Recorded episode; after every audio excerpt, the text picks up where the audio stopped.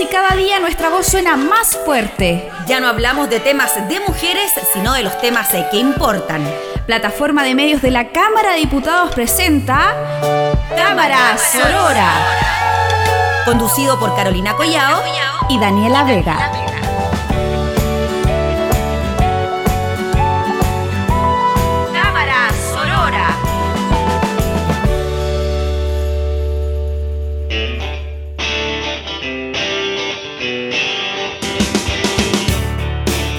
Hola, ¿cómo están? Bienvenidos a este nuevo capítulo de Cámara Sorora. Soy Daniela Vega y estoy aquí con mi compañera Carolina Collado. ¿Cómo estás, Carolina? Hola, Dani, súper bien. Y cada vez que escucho la presentación como que me da una cosita en la hueta. Sí, quedó tan linda esa presentación. Sí, no, y me encanta, me encanta porque es como ya empezamos y tenemos este espacio de conversación entre nosotras y entre quienes además se quieran sumar, eh, algunos hombres o desde otros lugares, a escucharnos y a hablar sobre estos temas nos han tenido bien motivadas trabajando en estas semanas, sí, nos han tenido súper motivadas. Eh, estamos poniéndole como harto empeño y harto cariño a esto. Ahora, de hecho, tenemos un Instagram para que nos sigan. ¡Uh! En redes sociales. Así que nos pueden escuchar, nos pueden seguir también ahí porque vamos a estar contando hartas cosas en arroba cámara sorora. Ah, entonces síganos a través de esta red social, arroba cámara sorora. Ahí vamos a estar, eh, bueno, compartiendo imágenes de nosotras, eh, compartiendo también cosas que nos parezcan interesantes para generar este espacio de diálogo, de debate. Y esperamos también que ustedes nos puedan compartir sus inquietudes si de repente quieren escuchar algún tema de mujeres chilenas, que estamos tratando de aprovechar de eh, este espacio también para difundir su trabajo. Así es, porque por supuesto estamos en la radio de la Cámara de Diputados y por lo tanto, y en la plataforma de medios de la Cámara de Diputados, y por tanto, aquí también nosotros promovemos al artista, la artista chilena. La artista chilena, sobre todo en este espacio. Sí. Oye, Caro, y cuéntame, hoy día tenemos un tema especial. Sí, hoy día quisimos, em, conversando en las reuniones de pauta que tenemos junto a nuestra querida Monse, que es quien nos ayuda a producir el Cámara Sorora, eh, hablando sobre cuál iba a ser el tema de esta semana y, el tema fue fluyendo y empezamos a hablar de las discriminaciones eh, de las que somos víctimas muchas veces solo por el hecho de ser mujeres. Y en la cotidianidad, desde lo más sencillo, desde, no sé, por ejemplo, eh, que en el colegio las niñas van con falda y los niños van con pantalones. Entonces, claramente la libertad de movimiento de una se ve totalmente limitada frente a la de otra. Un ejemplo súper sencillo de una discriminación por el hecho de ser mujer. Así es, y bueno, y también, por ejemplo, eh, en el caso del Día del Niño, eh, qué tipo de juguetes se regalan para las mujeres y qué tipo de juguetes se regalan para los hombres. O sea, la publicidad no sexista, aparece el niñito con todas sus herramientas, sus autos, y la niñita en la cocina, con las muñecas y los roles de, de, estereotipos de género súper marcados y definidos. Bueno, es el Día del Niño, además. Además, no es el Día del Niño y de la Niña. O del niñe, que también podría también ser. podría ser, efectivamente. Eh, así que vamos a estar comentando eh, bastante de todo esto, pero además agregando eh, testimonios, que yo creo que va a ser súper interesante. Sí, ahora que ya hemos tenido un poco de rodaje y estamos siendo cada vez más famosas en este espacio, hemos logrado conversar con algunos amigos y amigas que nos han estado escuchando y se motivaron a contarnos también cuáles han sido sus experiencias. Así que sigan acompañándonos durante este programa para que escuchen también a otras visiones y otras miradas sobre cómo se vive entonces la discriminación de género actualmente en el país. Así es. Eh, bueno, y para partir eh, vamos a comenzar escuchando música. Sí, pues siempre un temita de una artista chilena. Así es, vamos a partir con Francisca Valenzuela y Lanza Perfume. Ahí vamos.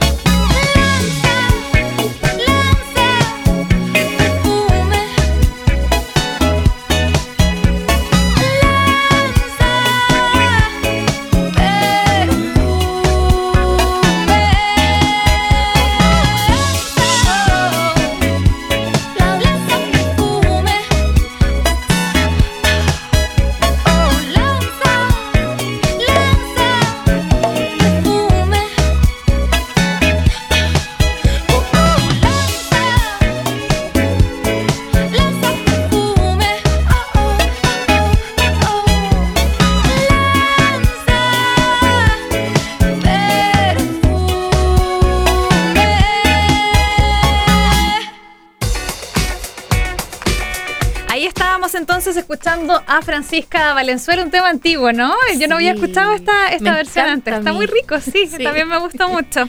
Ya vamos a entrar ahora de lleno, vamos a, compartir algunas cifras que sean súper claras para que a nadie le quede duda en ningún espacio que existen discriminaciones de género y que principalmente las que nos vemos más afectadas en esta realidad y en la cotidianidad somos las mujeres, ¿no, Dani? Así es, porque bueno, nosotros somos un país que nos gusta bastante eh, el tema de los rankings y compararnos, etcétera.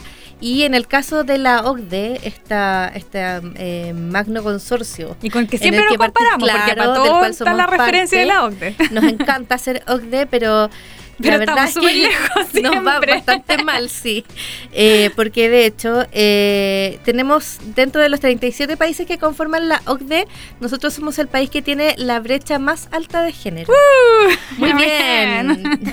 y esto en un estudio eh, del 2018 dice que las mujeres con estudios superiores, por ejemplo, ganaron solo el 65% de lo que obtuvieron los hombres con el mismo nivel de educación en el caso de Chile.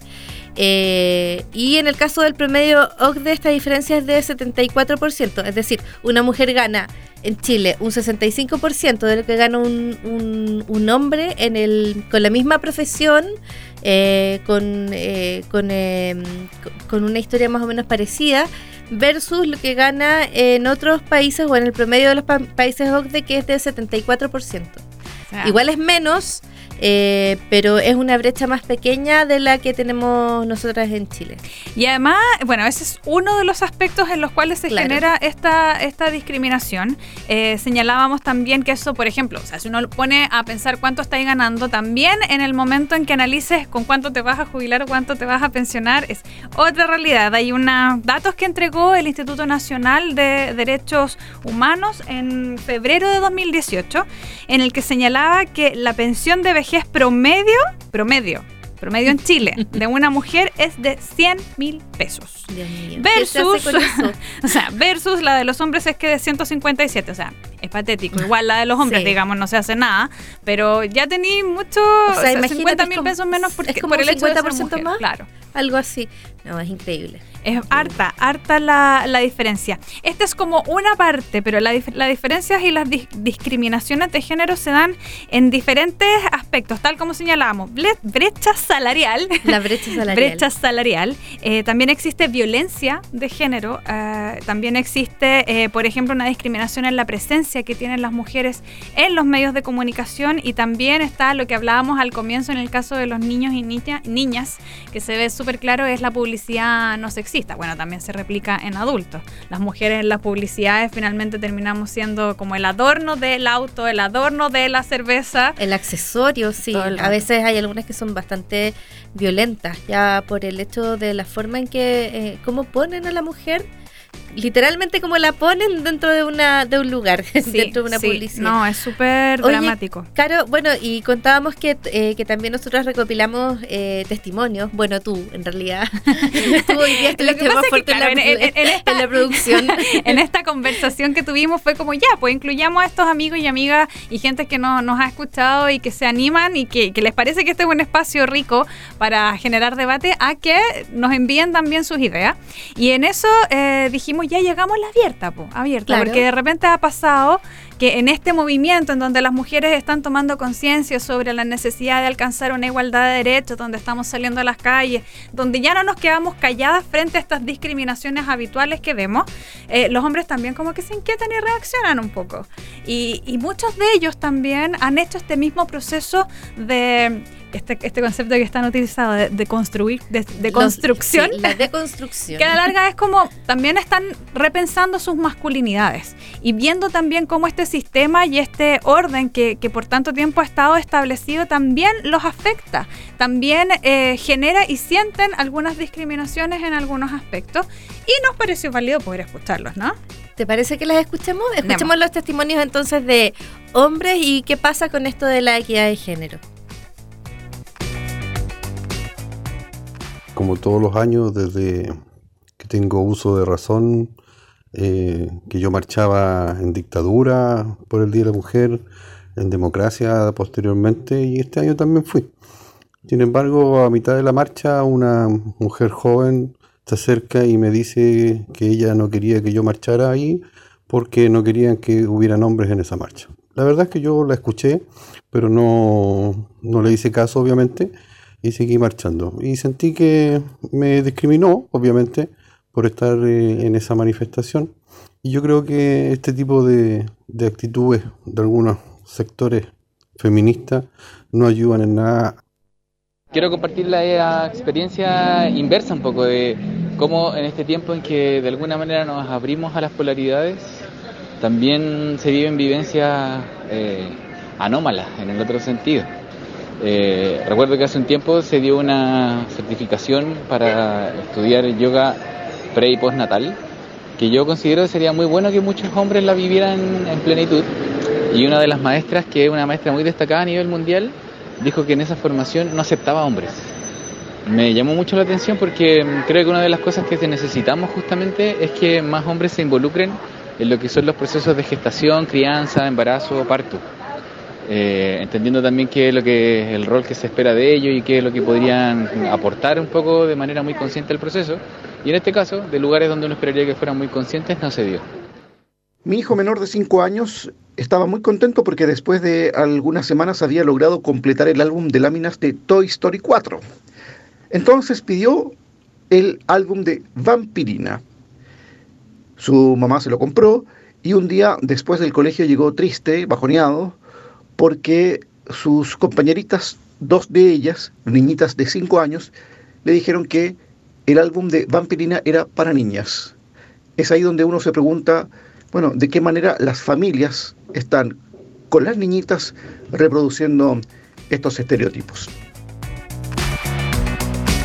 Ahí estaban entonces estos testimonios masculinos de qué es lo que pasa con eh, la equidad de género, con los roles sí, y cómo van cambiando y cómo, a pesar de que de repente algunos se tratan de sumar, o sea, no, no es que algunos se traten, es que en general esto va cambiando y los hombres se están sumando a, a hacer algo un poco más equitativo, igual de repente hay prácticas que se van repitiendo y, y, y como que la igualdad se va eh, como alejando un poco. Claro, yo siento, aquí esta, estas imágenes, o sea, estas imágenes, acostumbrada a trabajar en el área más audiovisual, estos audios que escuchábamos eh, hablan mucho, hablan como de diferentes miradas, porque escuchábamos primero este, este hombre que, que se sintió discriminado en una marcha convocada por mujeres. Sí. Y que a la larga eh, también era súper feminista, en donde también hay espacios de feministas separatistas que a la larga buscan un espacio de exclusividad de mujeres porque es ahí donde finalmente se sienten seguras al sentir que están constantemente rodeadas de un sistema súper opresor, y alargar el sistema patriarcal y todo. Entonces, ese planteamiento del hombre es como, claro, hacer un esfuerzo en apoyar también a las mujeres, pero ¿desde qué lugar? ¿Cómo, cómo se cuestiona también su propia posición frente a, esa participación en, en una marcha, ¿no? Claro, y el tema, bueno, el tema del yoga prenatal y de si un hombre puede o no puede aprender como instructor de yoga, puede o no puede aprender también a, a el yoga prenatal para, para enseñarlo a mujeres que están ahí, eh, que quieren aprender, también es un tema. Y lo otro es eh, esto que hablábamos de los juguetes, claro. o de cómo los roles de niño y niña van como, se reafirman tan desde el principio. Claro, tan de, desde chicos que a la larga, o sea, la familia de este, de este niño no, no tenía eh, ningún rollo con, con, los juguetes, como que obviamente los juguetes no tienen sexo, no tienen, no están hechos para, pero el, el entorno tan chiquitito, siguiendo, seguía replicando este niñas. Claro, sus propias compañeras, sus compañeras chiquititas. Entonces, ahí hay una reflexión. Pero dentro de todo, yo siento que lo importante es que también los hombres están haciendo este ejercicio de repensar sus masculinidades. Y eso, independiente de que los genere o los ponga en alguna situación de, conflicto, en donde sientan que se están viendo un poco amenazados por esta respuesta que se está generando de las mujeres, o que no tengan el suficientemente el espacio para abrirse y participar también de este movimiento, eh, es un ejercicio que yo creo que, que, va bien. Vamos, vamos cambiando, vamos al menos rompiendo un poco el paquete o la estructura eh, mental que se tiene para ir generando esas fisuras por las cuales pueden entrar nuevas ideas. Así es. Bueno, vamos a ir a escuchar un tema. Eh, vamos a escuchar Rompecabezas de Colombina Parra. Ahí vamos.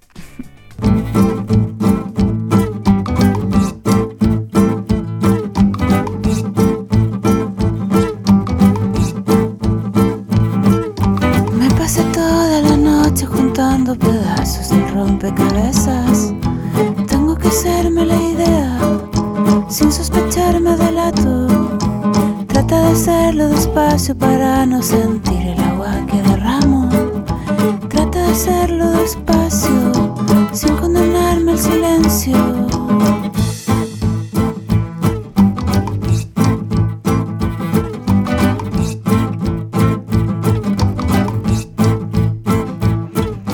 Sucio es el polvo que cae con los desperdicios que me prometiste. Pero si quieres marcharte, yo te devuelvo tu es la mezcla de insomnio que yo anestesié para no despedirme. No me obligues a dejarte, no dejes que yo me caiga.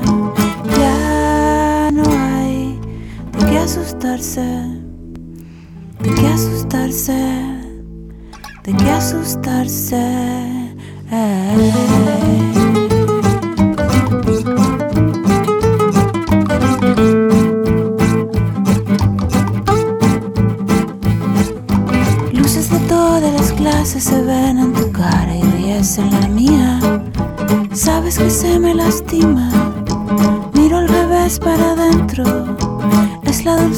Del tiempo que nos distorsiona en cámara lenta.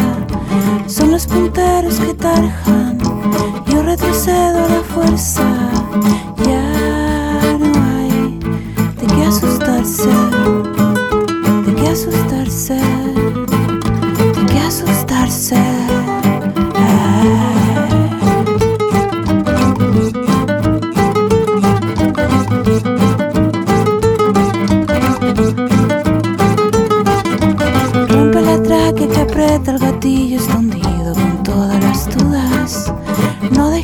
Saludarme. Salta primero y yo sigo. Menos mentiras se ahogan distinto el espacio cuando te retiras. Sueñas en canto perdido. Vientos revuelven mis ojos. Ya no hay de qué asustarse. De qué asustarse.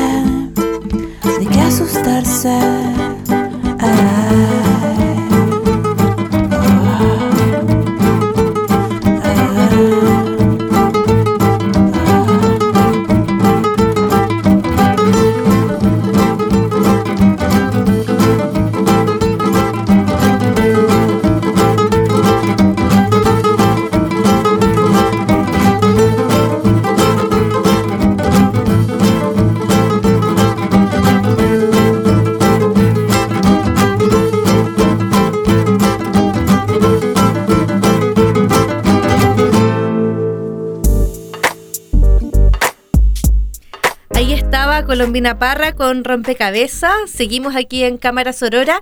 Y antes de seguir con nada, tengo que mandar un saludo a Marta Llanos, que yo sé que me está escuchando. Ay, no, no pensé que iba a decir eso, pero quiero mandarle un saludo eh, y muchas gracias por estar atenta a nuestro Sí, programa. la Marta trabaja con nosotros acá en la corporación y es una gran compañera de trabajo, así que cariños para ella. Así es. Bueno, y antes también de seguir con cualquier cosa, yo creo que es súper importante que le demos el espacio a, a las protagonistas también en- del Cámara Sorora. Por Y- supuesto, las y- mujeres. Las mujeres, obvio. Y ya como escuchábamos también estos cuestionamientos y replanteamientos de las masculinidades de los hombres, vamos a escuchar al tiro a las chicas que quisieron participar y a las mujeres que nos compartieron sus experiencias de cómo viven esta discriminación de género a diario. ¿Te tinca? Escuchemos. Recordé más que un, que un acto exclusivo de discriminación, fue una forma en cómo nos criaban a las mujeres eh, que nacimos en los 80. Eh, me acordé inmediatamente de mi papá, que cuando era chica siempre me decía, usted, mijita, tiene dos opciones. Una es estudiar, ir a la universidad y estudiar lo que quiera. Y la otra es casarse con alguien que la mantenga. Afortunadamente después mi papá cambió y su discurso tenía más que ver con que yo tenía que estudiar sí o sí para que si me salía un marido malo después, yo pudiera hacerme cargo sola y echarlo de la casa. Lo chistoso es que siempre todo tenía que ver con el matrimonio. A esa edad yo no la entendía, pero ahora que uno lo piensa, es como si siempre somos al alero de un hombre. Y eso es bastante triste todavía. Cuando yo era chica, habría tenido, no sé, unos 10 años, mi papá salía mucho a pescar y salíamos, no sé, a, a lugares, naturaleza, qué sé yo. Y una de las cosas que más le gustaba hacer era pescar. Entonces, ese el tema de la pesca se le enseñaba a mi hermano, a mí no. Cosa que en ese momento no me llamaba la atención. Pero después, eh, claro, tenía que ir a buscar otros lugares más, o sea, mejores para sacar eh, pescado más grande y qué sé yo. Y era mi hermano el que no se atrevía a cruzar el río con él y todo eso, cosa que a mí no me pedía. Entonces eh, fui yo la que me pongo al lado de él y yo lo acompaño, cruzo el río, lo afirmo y todo eso, se me pegaban los bichos en el pelo claro y claro, yo no salía gritando ni nada, sino que le decía, papá, sácame esto, nada más. Y ahí fue como, claro, yo me convertí en la compañía, compañía de, pesca de mi papá y no mi hermano, que era lo que él pensaba. Iba saliendo de mi trabajo súper cansada en la noche, eran como cerca de las 10 de la noche, iba muy abrigada, hacía mucho frío y voy saliendo y se me acerca un tipo y me dice que linda la puta. Como era de noche, yo tampoco me atreví a reaccionar ni nada y me fui a mi casa profundamente enojada por lo que me había pasado. Ahí estábamos escuchando entonces eh, cómo eh, estas chicas, estas amigas han visto y han vivido eh, las discriminaciones de género. El último relato es súper fuerte, súper impactante, violencia de género a nivel ya demasiado. Lo triste es que a quién no le ha pasado. O sea, sí, po. O sea, ¿a quién no, se ha quedado, no ha recibido un comentario así caminando de repente por la calle o, o incluso en espacios públicos y, y no puede contestar porque, claro, o sea... Te da miedo, te da miedo. Y el miedo te moviliza. Te da miedo y preferís cambiarte de calle eh, y, y- buscas a alguien o te metes a algún negocio. y, o sea, y no levantar más bolitas con esto, o sea, Claro. seguir caminando. Claro, entonces es bien es bien impactante porque además nos pasa desde chica, desde que empezamos a andar en las calles. Yo recuerdo que mi papá cuando yo salía siempre me decía, mira para atrás. ¿Cachai? Es Mm. como estar constantemente, entonces una vive también desde el miedo. Claro, y te, y te enseñan también como a no destacarte, a, a- a no llamar la atención Claro. Por el miedo a que te puedan hacer algo malo. Claro, tu ropa, tu forma de expresarte, tu A forma de provocativa. moverte. Y esto típico que siempre se habla cuando salís con amiga, llama para saber si llegaste, porque sí, Sí. pues puede ser que no llegué. es es- es súper evidente. Es real. Es súper, súper real. Es algo que puede pasar en cualquier minuto, es cierto. Y lo otro, eh, ya como, eh, bueno, yo, mi papá eh, tuvo dos hijas, digamos, en mi familia somos dos mujeres. Y, me acordaba mientras escuchaba estos testimonios de, de- de lo que les decían los papás, eh, que en mi casa pasaba algo muy similar y además mm, estaba evocando cómo mi papá ha ido cambiando su discurso o ha tenido que cambiar su discurso porque tiene estas dos hijas que le salieron media feministas, la mamá también es un poco feminista, entonces eh, que le han ido corrigiendo de alguna manera muchas de sus premisas respecto a lo que sí. eran los hombres y las mujeres y los que tenían que hacer.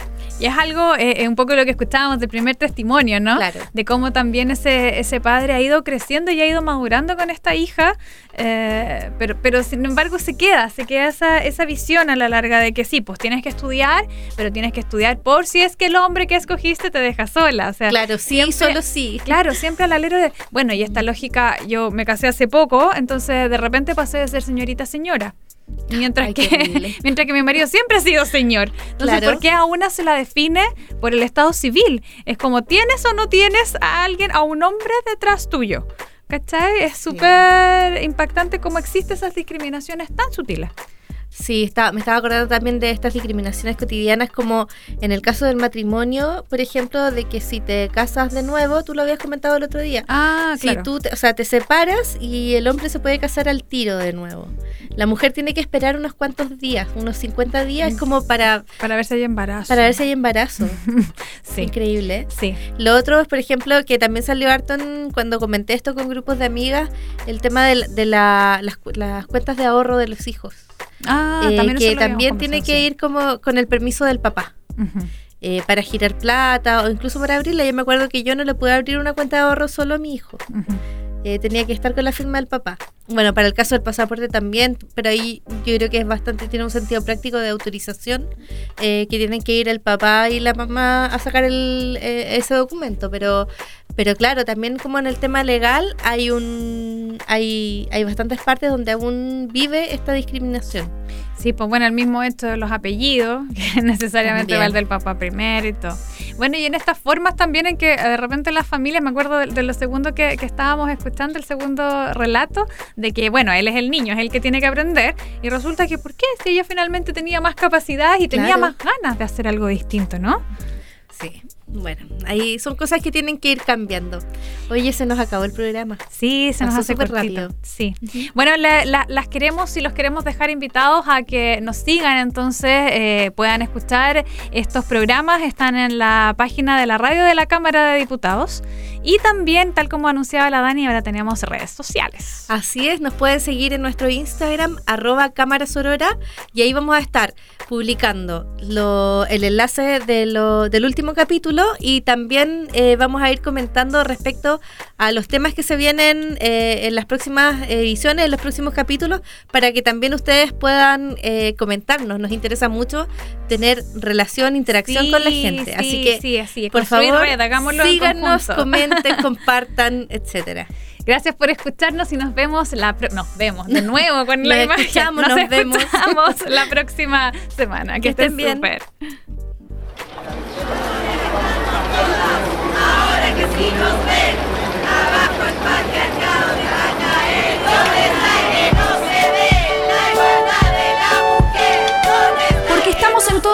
Y cada día nuestra voz suena más fuerte. Ya no hablamos de temas de mujeres, sino de los temas eh, que importan.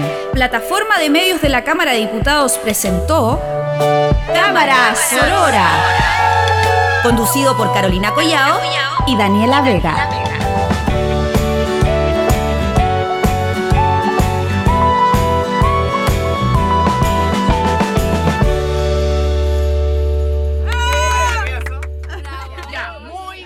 Esta fue una producción de la Radio de la Cámara de Diputados de Chile.